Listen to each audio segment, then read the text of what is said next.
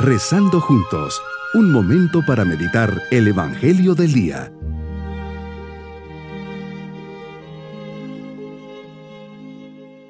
Les saludo muy especialmente en este día jueves de la segunda semana de Adviento.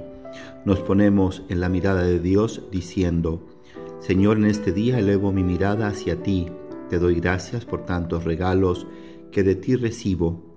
Quiero venir a agradecerte. Señor, ayúdame a mirar con los ojos de la fe para que pueda ver todas tus gracias en mi vida. Me arrodillo delante de ti con una acción de gracias por todo lo recibido. Señor, ahora me detengo para contemplarte, agradecerte y platicar contigo. Gracias por concederme este tiempito. Meditemos en el Evangelio de San Mateo capítulo 11 versículos 11 al 15. Jesús nos habla sobre Juan el Bautista, tu precursor, quien nos invitó a allanar los caminos y enderezar los senderos, a quien no podía ni desatar las correas de tus sandalias. Conoces bien la batalla de Juan y lo comparas con personajes del Antiguo Testamento. No hay nadie más grande que Juan. Juan es el más grande más grande que Jeremías, más grande que Abraham, más grande que Isaías, pero comparado con el Nuevo Testamento, Juan es inferior a todos. El más pequeño en el reino es más grande que Juan. ¿Cómo entender estas palabras aparentemente contradictorias que pronuncias sobre Juan? Poco antes Juan había enviado a sus discípulos a preguntarte, ¿Eres tú el que ha de venir o tenemos que esperar a otro? Juan parecía tener dudas o por lo menos pasa un momento de oscuridad. ¿Cómo debería ser el Mesías que esperaba? ¿Un juez severo que tenía que venir para llevar a cumplimiento el juicio de condena y de ira? ¿Tenía que cortar los árboles desde, desde las raíces? ¿Limpiar el campo y tirar el palo seco al fuego? Pero en vez de ser un juez severo, eres amigo de todos, manso y humilde de corazón, acoges a los pecadores y comes con ellos. Así le contestas a Juan citando al profeta Isaías, como queriendo volverlo a las certezas a través de la Sagrada Escritura. Vayan y cuéntenle a Juan lo que han visto y oído.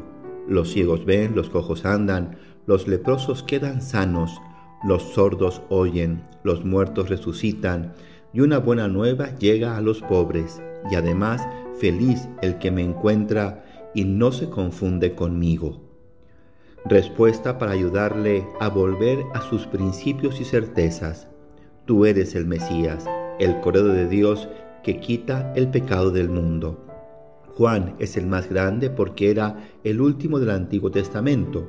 Fue Juan quien por su fidelidad indicó al pueblo quién era el Mesías y la larga historia iniciada con Abraham alcanzó por fin su objetivo.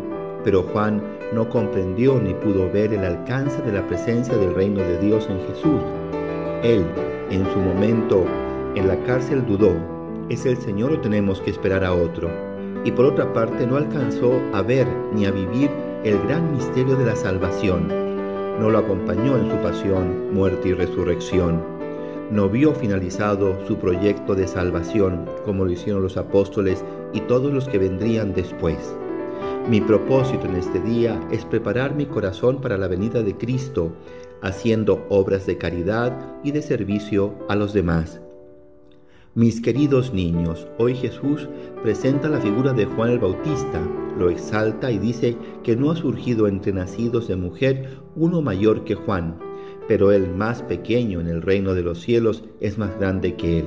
Ustedes, siendo pequeñitos en el reino de los cielos, son mayores que él, pues han recibido de Jesús el bautismo, la salvación a través de su muerte y resurrección, cosa que Juan el Bautista no pudo vivir ni ver en vida.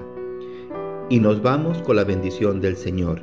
Y la bendición de Dios Todopoderoso, Padre, Hijo y Espíritu Santo, descienda sobre todos nosotros. Bonito día.